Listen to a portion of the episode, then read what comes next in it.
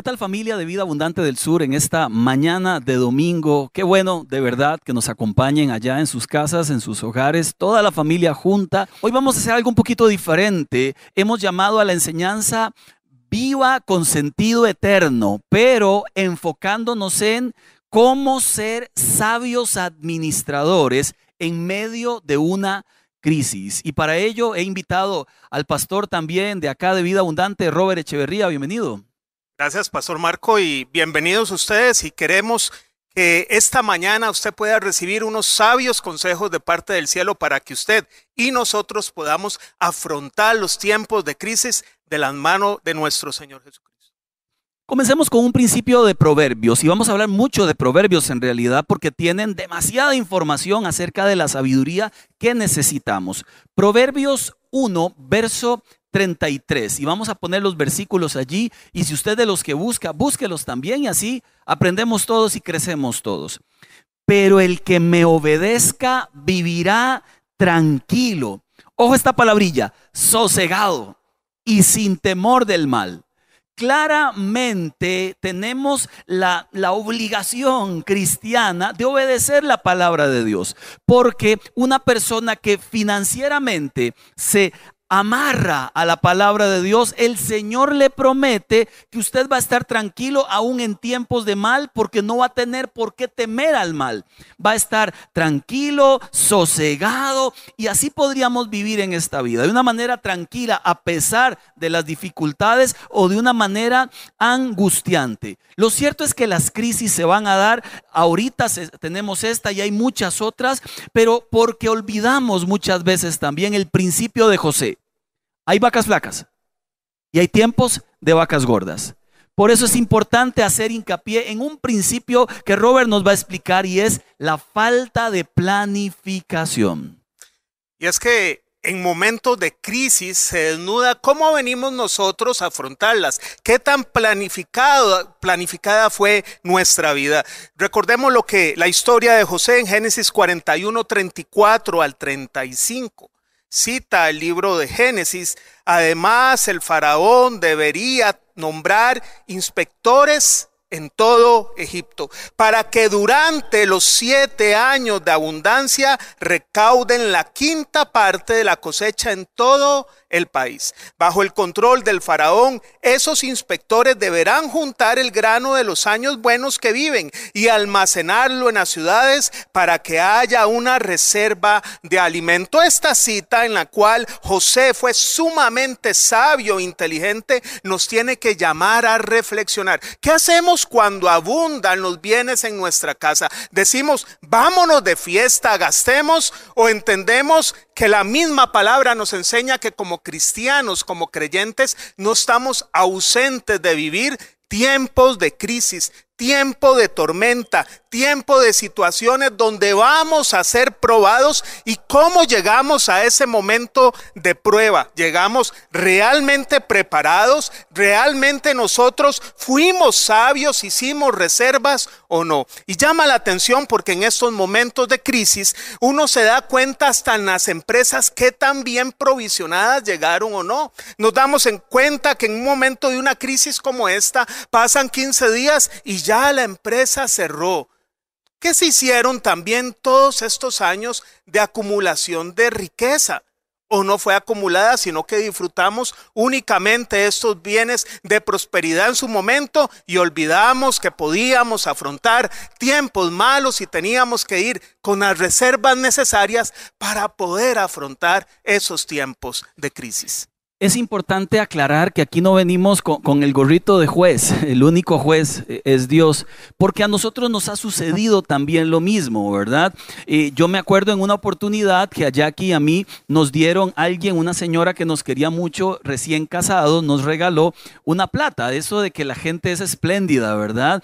Y esa plata nos duró como dos días. Al otro día se llamaba televisor y equipo de sonido. Así, así se llamó la plata que nos regaló. No se llamó provisión. Y, nos olvidamos de verdad de un principio que también lo dice Proverbios, Proverbios 27, 23 y 24.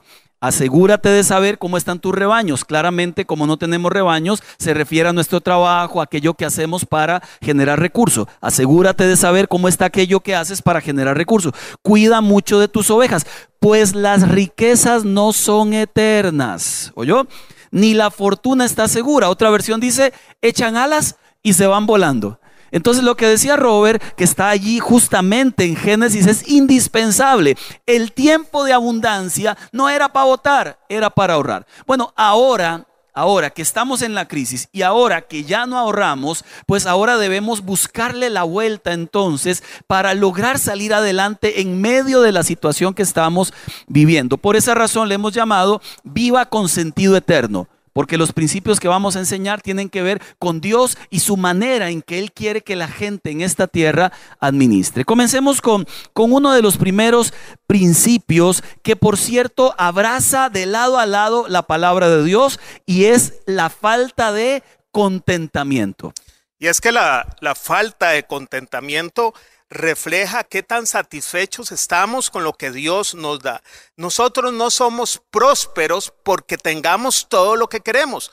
Nosotros somos prósperos porque hemos recibido con agradecimiento todo aquello que Dios nos ha dado y sabe que necesitamos. Hay una gran diferencia entre los caprichos que podemos tener y las necesidades que realmente tenemos en nuestros hogares. Bien lo decía el autor de Hebreos capítulo 13 verso 5. Manténganse libres del amor al dinero y conténtense con lo que tienen porque Dios ha dicho nunca te dejaré, jamás te abandonaré. Y en todo esto de vivencia recuerdo que fui y saqué un carro a una agencia y cuando me monto en el carro yo solo pensé que yo me sintiera bien en ese vehículo. A mí me gustó ese vehículo, llegué con mi esposa, ni siquiera le dije a mi esposa qué opinaba del vehículo, a mí me gustó. Y el vendedor me dijo, manéjelo. Y eso que usted le dicen, manéjelo es una trampa, porque ya no sabe cómo decirle que no cuando llega. Cuando llego con mi a mi casa ya con el carro nuevo, que huele a nuevo, usted le da una sensación que le dura solo una semana. Y cuando llegué me doy cuenta que mi hijo, que es muy alto, no cabía bien atrás. Y ya no podía devolver el vehículo. Después de dos años de tenerlo, mi hijo creció más y ya iba así atrás, la cabeza hacia atrás.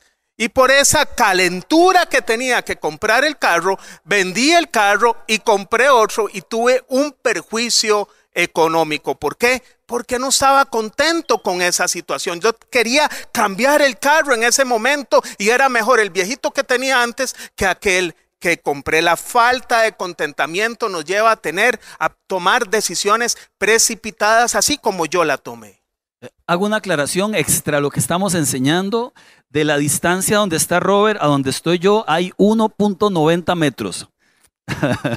por aquello, ¿verdad? De que alguien nos quiera aconsejar. Bueno, lo cierto es que lo que dice Robert es sumamente valioso e importante.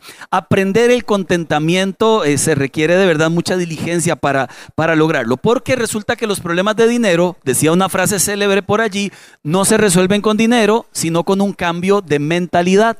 Mire lo que dice Proverbios 17, verso 16, que a mí me parece este, un poco curiosa la forma en que lo plantea.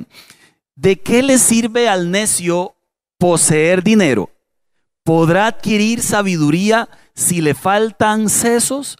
Lo que está diciendo es una verdad muy, muy, eh, que, que, debe confrontar muy a lo profundo nuestro corazón. No se trata solamente de tener, se trata de tener y usarlo con sabiduría. Y la mejor de la sabiduría en este caso es estar alegres y contentos con aquello que Dios ha puesto en nuestras manos, porque lamentablemente sigue afirmándose en la Biblia aquel concepto de que raíz de todos los males sigue siendo ese amor empedernido hacia el dinero, el cual codiciándolo algunos se causaron muchos muchos sin sabores. Bueno, resulta que el segundo principio que le queremos compartir es el principio del momento histórico el principio del momento histórico se lo digo en una frase y Robert lo continúa.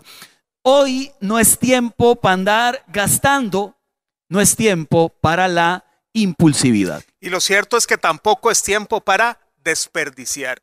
Y es que nunca es tiempo para desperdiciar, ni cuanto cuando tenemos mucho, ni cuando tenemos poco, es tiempo de desperdiciar. Siempre Dios nos enseña a través de su palabra que tenemos que ser fieles administradores. Se lo ilustro con lo que cita el Evangelio de Juan capítulo 16, verso 11 y 12. Ojo porque es el mismo Señor Jesús el que habla acá, escrito por el evangelista Juan. Hagan que se sientan todos. Va a ser un milagro, el milagro de dar de comer a los cinco mil. Hagan que se sienten todos, ordenó Jesús. En ese lugar había mucha hierba Así que se sentaron y los varones adultos eran como cinco mil. Jesús tomó entonces los panes, dio gracias y distribuyó a los que estaban sentados todo lo que quisieron. Lo mismo hizo con los pescados. Una vez que quedaron satisfechos, dijo a sus discípulos, recojan los pedazos que sobraron para que no se desperdicie nada. Dios no es un Señor despilfarrador. El Señor nos enseña a ser sabios con lo que tenemos y no desperdiciar nada. Si le sobró y me sobró a mí, tenemos mucha gente para compartir. Por favor, no vote nada, menos en tiempos de crisis. Estábamos en algún seminario que dimos sobre, sobre finanzas sanas y, y, me di cuenta en un parte del presupuesto que estaba haciendo con la gente un principio bastante interesante. Hablaba con un equipo de gente, tenía como 50 haciendo el presupuesto y luego eh, de que ellos terminaban el presupuesto preguntaban, bueno, ¿cómo lo podemos mejorar? Bueno, hay dos formas de mejorar un presupuesto. O aumentas ingresos o disminuyes gastos, ¿verdad? Aumentar ingresos no es tan fácil a veces porque los que ya estamos con un salario fijo, pues ¿cómo lo aumentamos a menos que tengamos un trabajo extra? Pero bajar gastos sí. Sí, y resulta que uno de los rubros que más gasta la gente, y me incluyo y me hablo en este momento, y me habla Robert, uno es salidas a comer afuera, y le sumo, aunque tengamos de comer adentro. O sea, eso de que en la refri sí hay, no es que no hay, tal vez no hay todo lo que uno quisiera, pero ahí está el arroz, los frijolitos y el pedacito de bistec. Mire, ahí está todo. Pero uno ve eso y uno dice, qué rico comer afuera. Si fuera que uno hace eso una vez cada mes, pero seamos honestos, hay momentos donde eso ocurre dos o tres veces en la misma semana. Y había gente que tenía más de gasto en salidas a comer afuera que lo que gastaban comprando el diario mensual. Entonces habla uno de despilfarro habla uno de no sabiduría y habla uno de que olvidamos que venían luego tiempos malos. A esto creo nos referimos. Y si en este principio histórico y este momento histórico no es tiempo de gastar, le digo el número tres, tampoco es tiempo para andarnos endeudando. Y esto lo cita mejor Pablo allá en Romanos 13, verso 8.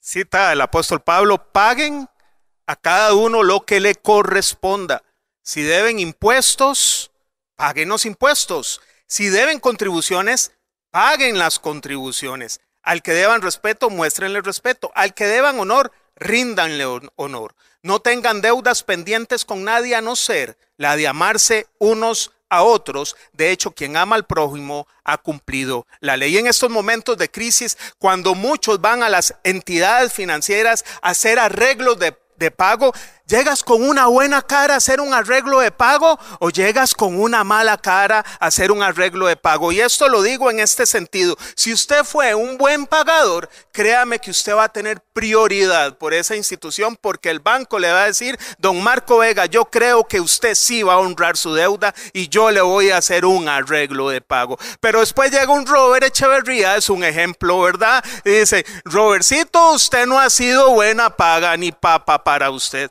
Entonces, ¿cómo llegamos nosotros? ¿Qué credibilidad tenemos si no somos honestos con lo que el Señor nos ha dado? Ok, vayamos al principio número, número cuatro. Ojo con este, porque en tiempos de crisis debemos hacernos una pregunta que es muy valiosa y es una pregunta reveladora. Por eso este cuarto principio le hemos llamado el principio revelador. Es tiempo para preguntarnos, ¿cuál es la realidad económica que Dios me dio para vivir? Es tiempo para preguntarnos, ¿estoy viviendo la vida de mi bolsillo o la vida de mis sueños? Y es tiempo para preguntarnos si estoy equivocado de vida, ¿cómo espero yo la bendición de Dios? Porque resulta que el proverbio 10, versículo 22, lo dice de esta manera y lo leo como aquella canción, despacito. La bendición del Señor trae riquezas. ¿Cuál bendición? La de Él. Y nada se gana con preocuparse. Aquí hay dos principios extraordinarios. Número uno, si nosotros aprendemos a vivir debajo de la bendición de Él, vamos a estar tranquilos y bien protegidos. El problema se da cuando queremos siempre vivir por encima de la bendición de Él. Y esto lo hemos visto semana tras semana y, mes tras mes, año tras año. Una persona que gana 500, pues no le alcanza, no cree que le alcanza, no se ajusta a esos 500 y lamentablemente se endeuda para vivir con 650. Pero allá donde trabaja Robert, le suben el salario a 650 y ahora no se conforma con 650, entonces se vuelve a endeudar para vivir con 800. Y luego le dan un trabajo donde le pagan millón dos, pero no está conforme con millón dos y ahora quiere vivir con millón setecientos, entonces se vuelve a endeudar. ¿A qué voy con el principio? Que si no descubrimos cuál es la bendición de Dios y nos sometemos a esa bendición, siempre vamos a vivir por encima de su bendición. Y si por debajo trae este paz y tranquilidad, por encima trae angustias. Ya lo decía aquel proverbio. Es mil veces mejor un bocado en paz que un banquete en angustias. Defina cuál es la bendición que Dios le dio. Ajuste su vida a vivir debajo de esa bendición y debemos entonces renunciar a vivir la vida de otra persona. A esto le llamamos orden. Entonces, la economía de nuestras casas no se arregla ganando más se arregla siendo efectivos administradores de los bienes que Dios nos pone. Y eso también implica una adaptabilidad financiera. Como sea mi situación, yo tengo que amoldarme a esa situación. Si bien es cierto, la bendición del Señor está sobre nosotros, también es cierto es que nosotros tenemos que ser obedientes con lo que Dios nos dispone en el ámbito financiero para poder, para poder recibir esa bendición. Y efectivamente, Dios es un Dios de orden. Éxodo 16, 15, 19, instrucción del Señor al pueblo de Israel mientras era errante en el desierto. Dice, es el pan, hablando del maná, que el Señor les da a comer. Y estas son las órdenes que el Señor me ha dado. Recoja cada uno de ustedes la cantidad que necesite para toda la familia, calculando dos litros por persona Así lo hicieron los israelitas. Algunos recogieron mucho, otros recogieron poco, pero cuando lo midieron por litros, ni el que recogió mucho le sobraba, ni al que recogió poco le faltaba. Cada uno recogió la cantidad necesaria. Y ese es el principio. Vivamos con lo que necesitamos y tengamos visión de futuro para lograr hacer las metas de aquello que en este momento no lo podemos hacer. ¿Y sabe cómo lo podemos lograr? ¿Sabe cómo lo podemos lograr? Y sé yo también para mí cómo lo podemos lograr. Es saber esperar el momento y en el tanto hoy estoy contento y me planifico para poder obtener aquello que quiero en el futuro. Voy, a sumar un principio que no lo teníamos dentro de los puntos que van a salir allí, pero es lo que estaba diciendo Robert ahorita. Eh, este es tiempo, este es tiempo de pedir consejo. No se la juegue solo, este es tiempo. Y todos necesitamos consejo, aunque a veces creamos que sabemos mucho. Le leo un versículo y luego le cuento una historia que Robert no sabe. Proverbios capítulo 12, verso 15 lo dice así. Al necio le parece bien lo que emprende, pero el sabio atiende el consejo. Nosotros que somos consejeros semanales, ¿verdad? Que atendemos a toda la gente que Dios nos envía, nos damos cuenta que hay mucha gente que no quiere un consejo. Lo único que necesita es que le afirme lo que ellos desean hacer, lo, cual es diferente de un consejo. Uno lo que le dice a la gente es lo que uno entiende de parte de Dios, ellos lo que deberían hacer, o uno le pone el abanico de posibilidades. En alguna oportunidad, hace unos años atrás, Jack y yo eh, le preguntamos a Robert acerca de un creditillo que necesitábamos nosotros, para no decirle crédito, ¿verdad? Un crédito que ocupábamos nosotros. Eh, resulta que yo le pregunté, eh, muy a pesar de que yo tengo mucho estudio de finanzas, pues Robert trabaja en una entidad financiera y tiene un poquillo más de experiencia que yo, muchísima más en eso. Resulta que él no se acuerda, seguro que sí, porque olvida pocas cosas. Y yo le dije, Robert, vos me recomendás que lo saque. Y él me dijo, mira, aquí te lo sacamos fácil, pero no se lo recomiendo. Esa fue toda la frase que usó. Y yo dije, gracias, bro. Fui con Jackie y le dije, mi amor, necesitamos sacar ese crédito. Bueno, lo sacamos siempre. E, este, qué embarcada, oiga. De ese tipo de decisiones que uno toma y luego uno dice, ¿por qué no escuché? ¿Por qué no escuché? Si el consejo que estábamos pidiendo y, y, fue la respuesta que realmente era la mejor, pero en el momento, dice la Biblia, uno se comporta o podría convertirse en un necio, no escuchando los consejos. Por eso el Proverbio 17, verso 12 lo dice así. Más vale toparse con un oso enfurecido que con un necio empecinado en su necedad. Yo lo decía en una de las prédicas pasadas, ¿verdad? Tópese con un necio, mire, mejor écheme un oso. O sea, en serio, en serio, prefiero agarrarme con un oso de tres metros de altura, con esas garras, que, que, toparme con un necio. Porque el necio, por más que le digan, no hace caso. Primera fuente de consejo, Dios, la esposa, el esposo, a veces los hijos que tienen mucha sabiduría, a veces un buen amigo, a veces, mire, estás en las noticias viendo y aparece alguien que dio un buen consejo, la Biblia enseña, tome lo bueno y aquello que no es tan bueno, tírelo, tírelo volando. Porque si no tomamos consejo, lamentablemente podríamos no darnos cuenta de la diferencia entre prevención y curar ya algo que se dañó. Y es que alguien como yo, impulsivo, que lucha con la impulsividad, también Dejamos los proverbios de la Biblia a un lado y usamos un proverbio muy común en Costa Rica. Mejor pedir primero perdón y después permiso. Y obviamos el primer tipo de consejo que debiera ser el consejo lema de nuestras vidas, que es el consejo preventivo reciba consejo antes de tomar decisiones financieras, no después de meter las patotas como yo lo he hecho alguna vez. El Salmo 37, 3, 5 dice, confía en el Señor y haz el bien, establecete en la tierra y mantente fiel, deleítate en el Señor y Él te concederá los deseos de tu corazón. Encomienda al Señor tu camino, confía en Él y Él actuará. Pero muchas veces cuando nos vemos en situaciones complejas, decimos, vieras, pastor, qué prueba que estoy pasando. Y cuando don Marco Vega nos hace preguntas y oye nuestras respuestas, dice, ah, usted no está pasando una prueba, es que usted ha metido las patotas. Dios no lo mandó a esa prueba, sino que esas son consecuencias de no haber pedido consejo preventivo. Eh, recuerdo, para, sumarle una anécdota curiosamente fea, alguna vez la conté aquí en la iglesia, no voy a contar algunas de las cosas de ella, pero cuando yo hice el disco, porque yo soy cantante, un cantante frustrado, o sea, tengo un problema con eso, eh, pero, pero, cuando yo hice el disco en el año 2000, este, eh, gasté mucha plata, plata de la familia, ¿verdad? Y yo metí a todos en el rollo de mi sueño.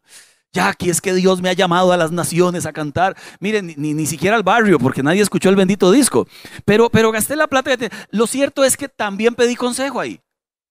Y el consejo que me dieron fue un hombre muy, muy reconocido a nivel mundial, pues latinoamericano sobre todo, porque es un ministro de Dios. Y él me dijo, brother, me dice, a este disco le falta trabajo. Yo que vos me espero un toque y le mete trabajo. Yo tomé el disco y dije, falso, este disco está terminado.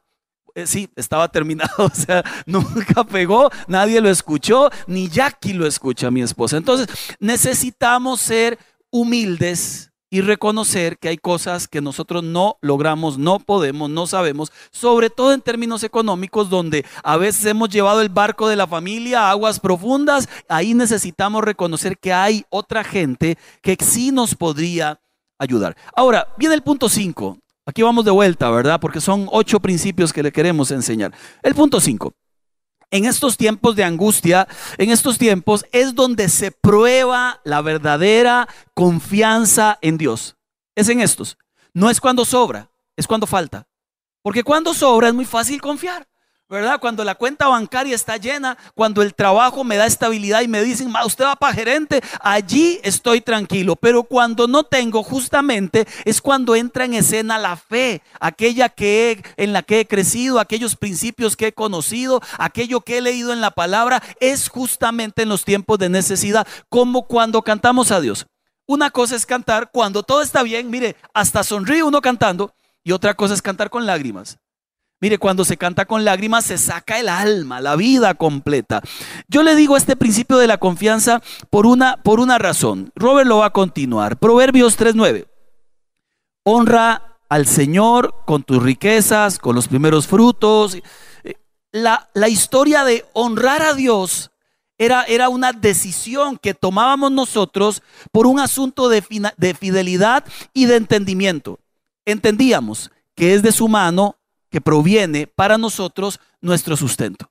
Entonces decidimos honrarlo cuando estábamos bien y decidimos hacer nuestro esfuerzo cuando a veces las cosas no salieran tan bien. Porque en esos momentos es donde le estamos diciendo a Dios, sigo confiando en que tú sostendrás mi casa, mi familia, como lo has hecho en tiempos de abundancia, ¿ok? Entonces, ¿qué le estoy diciendo? Que, que Dios nos llama siempre a ser fieles en cualquier etapa de la vida, dando de lo que tiene nuestra mano, nunca de lo que no tenemos. Y muchas veces llegamos en momentos de crisis donde no podemos dar todo lo que pudiésemos dar porque ya hemos metido las patas. Ya nuestro nivel de liquidez y de compromiso de nuestros ingresos ya está muy avanzado. ¿Y qué hacer en esos momentos? Bueno, sí, todo se oye muy bonito. Yo busco a Dios, pido consejo, todo me va a salir bien, pero ¿qué sucede si no lo tomé? Bueno, ahora viene el otro tipo de consejo, el curativo. Y el primer consejo es, sepamos acoger nuestra nueva realidad. Tenemos que entrar en cuenta y no pedir en negación. No se puede decir, bueno, yo soy un hijo de Dios y yo no voy a perder mi estilo de vida porque el Señor está conmigo. No, no, no, no. Es hora de despertar y decir, bueno, por mis malas decisiones ahora tengo que adaptarme a una nueva realidad. Pero esa nueva realidad la voy a atender con una curva de aprendizaje. Ya sé cómo no se hacen las cosas.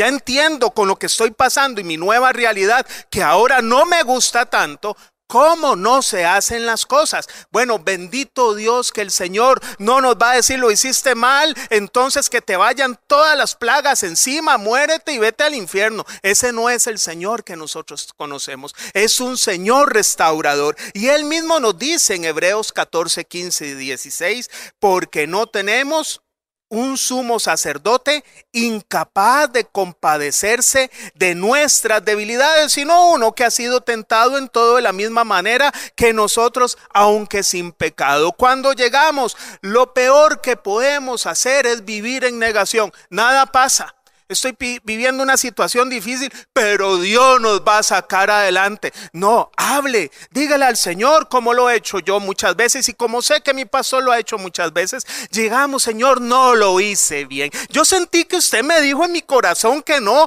pero yo quería y yo dije que sí. Y ahora mi estrechez económica no es la la correcta o mi estrechez económica me está impidiendo poder afrontar este tipo de crisis o este tiempo de crisis con la solvencia que quisiera. Y el otro, eh, pastor, es el amor. El amor es un principio que tiene que estar en nuestra economía y es el principio que bien apuntaba usted, el principio de dar dar a Dios y en momento de crisis se va a pesar nuestro corazón para ver si somos fieles en dar a los otros. Deuteronomio 15, 16, 11, en las reglas que le puso el Señor al pueblo de Israel, que ahora el mismo principio está hoy y lo vemos en la historia de la iglesia primitiva.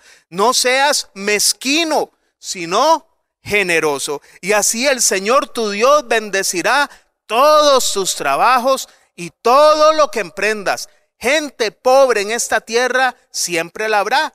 Por eso te ordeno que seas generoso con tus hermanos hebreos y con los pobres necesitados de tu tierra. Aclaro, aclaro un principio que estamos diciendo acá, porque justamente al puro principio de la enseñanza les comenté del proyecto VAS 3D, ¿verdad? Damos diarios eh, en tiempos de dificultad. Así le hemos llamado, porque hoy VAS sí tiene una dificultad económica como todos, ¿verdad? Como todo el país, como todos. Estamos atravesando un momento difícil, no tenemos cultos, pues los ingresos bajaron. No obstante, dijimos, sigamos ayudando. Hemos sido una iglesia que entiende que tenemos que dar siempre al más necesitado y así lo hemos hecho, lo hemos hecho siempre. Y ahora en un momento de dificultad no nos vamos a echar para atrás, todo lo contrario. Nos estamos moviendo como iglesia para llegar a muchas familias que están necesitando porque creemos de verdad en estos principios. Ahora, en estos tiempos pasan dos cosas y las dos son muy, muy, muy contrapuestas. Lo primero es que realmente hay gente que no tiene. De verdad. Y lo segundo es que hay gente que más bien, y dependiendo del negocio que tenga, tiene muchísimo más de lo que esperaba tener. ¿Se ha dado cuenta? O sea, e, el, país se, polarizó entre, entre un montón que hoy literalmente se quedaron sin trabajo por unos meses o se quedaron sin trabajo, entre otros que ya no están vendiendo lo que antes vendían, pero hay otros que por la naturaleza de su negocio entonces les compran cuatro, cinco, seis veces más de lo que tenían. Y la Biblia tiene principio para los dos. Permítame leer los versículos de los dos. ¿Quién no tiene? Dice segunda de Corintios 8:12. Todo lo que den es bien recibido si lo dan con entusiasmo y den según lo que tienen, no según lo que no tienen. Entonces el Señor nos anima cuando yo les bendigo y en sus manos hay recursos, bendigan. En el momento en que no haya, ¿de dónde damos? ¿Verdad? Ahí lo que hacemos es orar y juntos acuerpamos y oramos y entre gente de la iglesia buscamos trabajo y aquí hemos visto milagros del cielo de gente que pasó algunos meses sin trabajo y alguien luego le contrató. Pero mire a la persona que más bien le fue muy bien en tiempos donde a otros les fue muy mal. Segunda de Corintios 8, versículo 13 y versículo 15. Hablo de crisis como estas. No hablo de alguien que se cruza de brazos y no hace nada y ayúdenle. No, a ese no se le ayuda. Se le ayuda aquel que lamentablemente la crisis real le golpeó. Pero mire segunda de Corintios 8, 13. No se trata de que otros encuentren alivio mientras ustedes sufren escasez es cuestión de igualdad.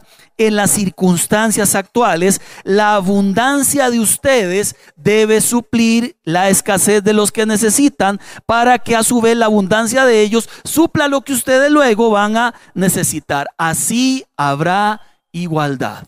¿Se dan cuenta qué lindo el principio de la generosidad? Lo hablamos desde la iglesia porque lo estamos haciendo nosotros.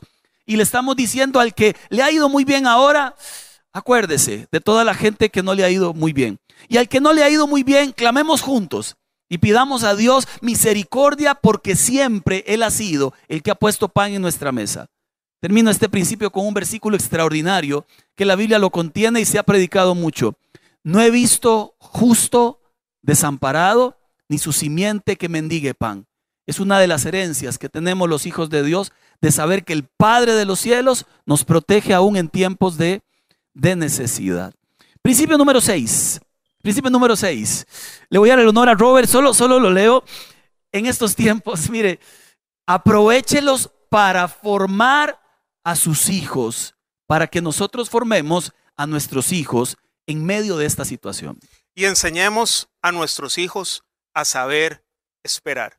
Cuando hablamos de contentamiento, cuando hablamos de estar contentos con lo que tenemos, de ninguna forma estamos promocionando el conformismo. Estamos diciendo, pongamos una visión, no deje de soñar. Y ojo, en tiempos de crisis, no deje de soñar, no deje de soñar. Somos llamados a tener visión. Pero ¿qué significa la visión? En el tanto alcanzo mi meta, estoy contento con mi situación hoy. Recuerdo aquella escena que cita el libro de números de los espías que manda Moisés a la tierra prometida para que le digan cómo ven la tierra. La mayoría de los espías se devuelven y le dicen, Moisés, no podemos ir, son más grandes que nosotros, nos van a matar. Pero hay dos, Caleb y Josué, que tuvieron la misma visión del terreno, fueron al mismo lugar, vieron las mismas cosas, pero su visión de la vida fue diametralmente diferente. En números 14, 7 al 9, estos dos hombres dijeron, si el Señor se agrada de nosotros, nos hará entrar en ella, nos va a dar una tierra donde abundan la leche y la miel. Así que no se rebelen contra el Señor, ni tengan miedo de la gente que habita en esa tierra. Ya son pan comido. Ya son pan comido. No tienen quien los proteja porque el Señor está de parte nuestra. Así que no les tengan miedo. En este momento de crisis, ¿quién está con usted? ¿Está Dios? Hoy es el mismo mensaje. No tenga miedo. Ok, principio número 7, ya vamos terminando, son dos principios más. E, es el principio del aprendizaje. Resulta que si algo nosotros debemos aprender es de los errores pasados. Hay un proverbio bastante curioso igualmente, que una vez lo grabé en una pequeña cápsula en video que dice, que dice así, Proverbio 26, verso 11. Como el perro vuelve al vómito, así el necio insiste en su necedad. Eh, yo, yo, ah, como lo decía ayer, sábado en la noche, yo, yo estoy anotando todas las lecciones que Dios me está dando en medio de esta situación de virus mundial, porque nunca la hemos vivido, nadie creo, por supuesto, ¿verdad? Ha vivido algo como esto y nunca, eh, ni siquiera estamos preparados para enfrentar algo como tan grave como, como esto y, y, pues deberíamos entonces llamar a, la conciencia para ver ¿Qué es, lo, ¿Qué es lo que tenemos que aprender? Porque hay muchas cosas que tenemos que aprender y muchas de ellas tienen que ver con cómo administramos antes el dinero, cómo vivimos la vida antes de esta crisis, porque una vez saliendo de ella, la pregunta es, ¿seguiremos igual? ¿Seguiremos repitiendo los mismos, los mismos errores? Y yo creo que no. Creo que necesitamos volcarnos a Dios, pero la actitud que se ocupa para volcarse a Dios en estos tiempos tiene que ser completa humillación. Y en estos tiempos también es un tiempo de reconocer cuando lo hemos hecho bien y cuando lo hemos hecho mal. Cuando llegamos a la crisis y vemos que definitivamente no estábamos preparados para ella y vemos que Dios nos dio recursos, pero realmente no ni, ni provisionamos, ni aprendimos de no, a no desperdiciar, ni estuvimos contentos y nos endeudamos más porque queríamos más cosas, en estos momentos también es un momento de reconocer nuestro pecado y nuestros errores. Hoy decimos muchas veces son errores, hay que llamarles pecado y llegar a la presencia del Señor y decir, Señor, he pecado. De por sí no podemos ser cínicos con el Señor, Dios nos ve.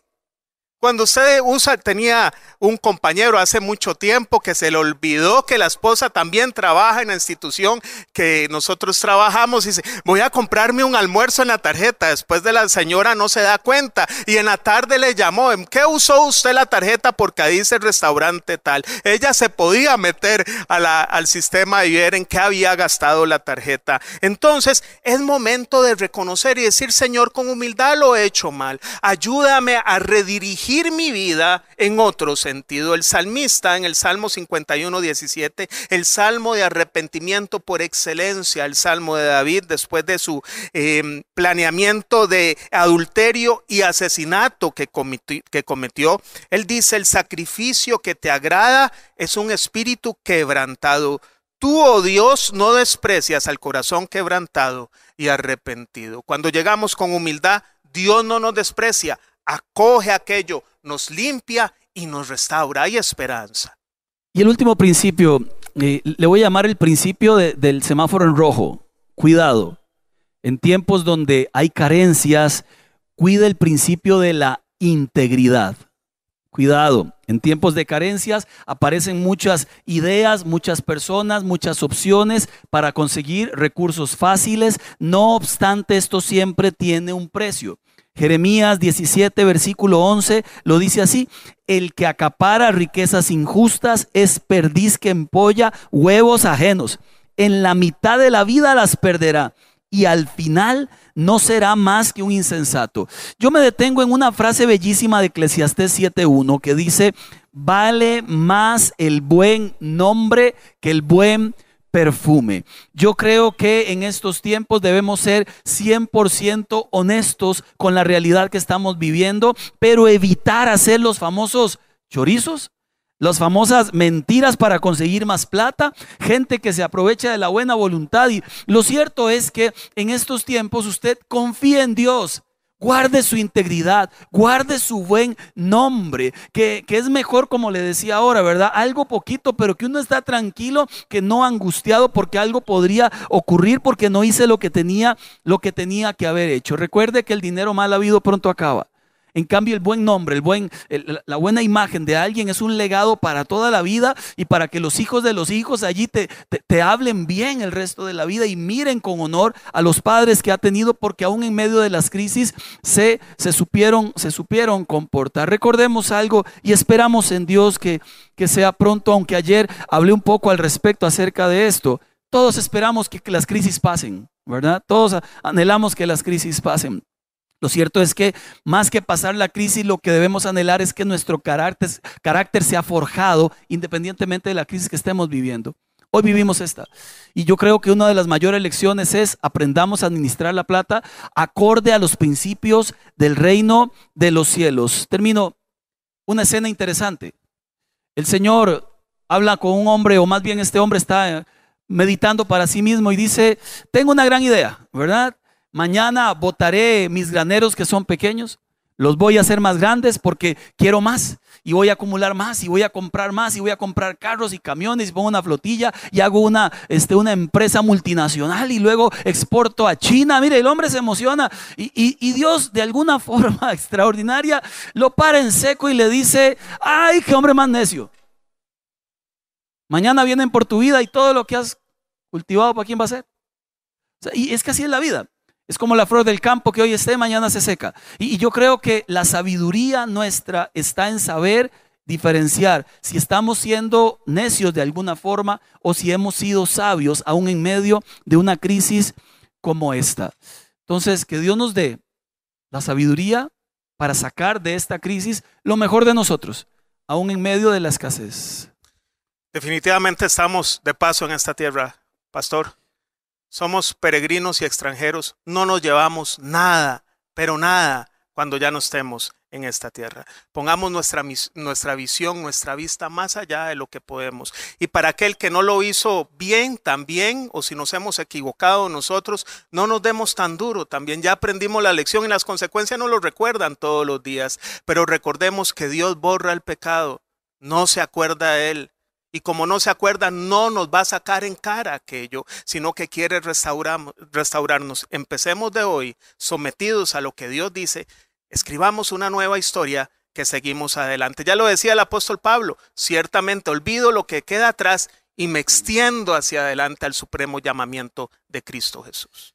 ¿Qué le parece si oramos y le pedimos al, al tecladista que pueda acompañarnos este ratito y pedimos a Dios su, su gracia y su su sabiduría.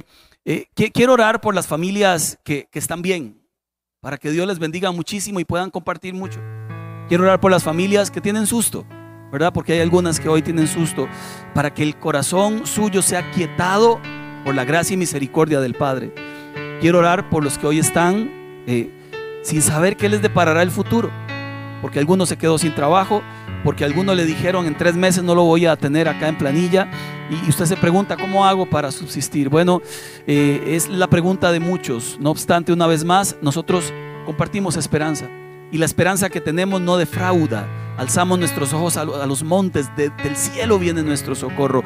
Así que le animo a confiar como nunca antes en la historia. Es esa dependencia absoluta. Hoy lo escribía, eh, hace unos días atrás, perdón, escribía ahí en el Facebook acerca de que cada vez que usted mira los pajarillos del cielo y cada vez que usted pasa por una sembradío y ve flores muy lindas, usted tiene que saber que eso Dios se lo dejó allí como un recordatorio de su amor inagotable sobre su vida y sobre la mía. Entonces oremos, oremos recordando que Dios nunca nos va a dejar.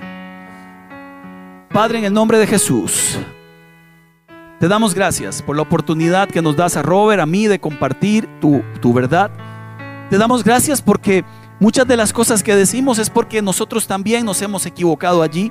Y hoy tratamos de decirle a los demás, por ahí no, hay otro camino diferente. Y gracias Señor porque hay muchos de estos consejos que nos sirven hoy también. Hoy de todo corazón te pedimos que nos saques de esta, pero con carácter. Que nos saques de esta, pero pensando en el cielo, en tu reino, en bendecir a otros. Que nos saques de esta, Señor, pero construyendo otras vidas y, dejando de lado ese egoísmo, ese consumismo y dejando de lado esa naturaleza tan, tan terrenal, Señor, de amar lo material. Ayúdanos, Padre, a entender que hay tiempos buenos, tiempos malos, pero que en todos los tiempos tú estarías con nosotros y dando las mejores lecciones para lo que venga. Hoy te suplicamos, en el nombre de Jesús, que guarde nuestras familias, que cuando este tiempo acabe, Señor, Padre, la economía tú la sostengas en esta nación y las familias tú las sostengas con tu mano, con sabiduría, con entendimiento, con inteligencia del cielo. Hoy te pedimos tu corazón, Señor, para que esté en el nuestro, tu gracia y sabiduría. Y así oramos bendiciendo a las familias allá en los hogares, en el nombre de nuestro Señor Jesús. Amén. Gracias Robert. Gracias, pastor. Y le recordamos que pueden eh, ver la enseñanza de ayer, viva con sentido eterno, el mensaje de Jesús en Apocalipsis, que quedó también grabado anoche para que también pueda compartir con nosotros la enseñanza y, y bueno, seguir, seguir creciendo. Dios los bendiga a todos y que la paz del Todopoderoso llene cada hogar. Un gran abrazo a todos.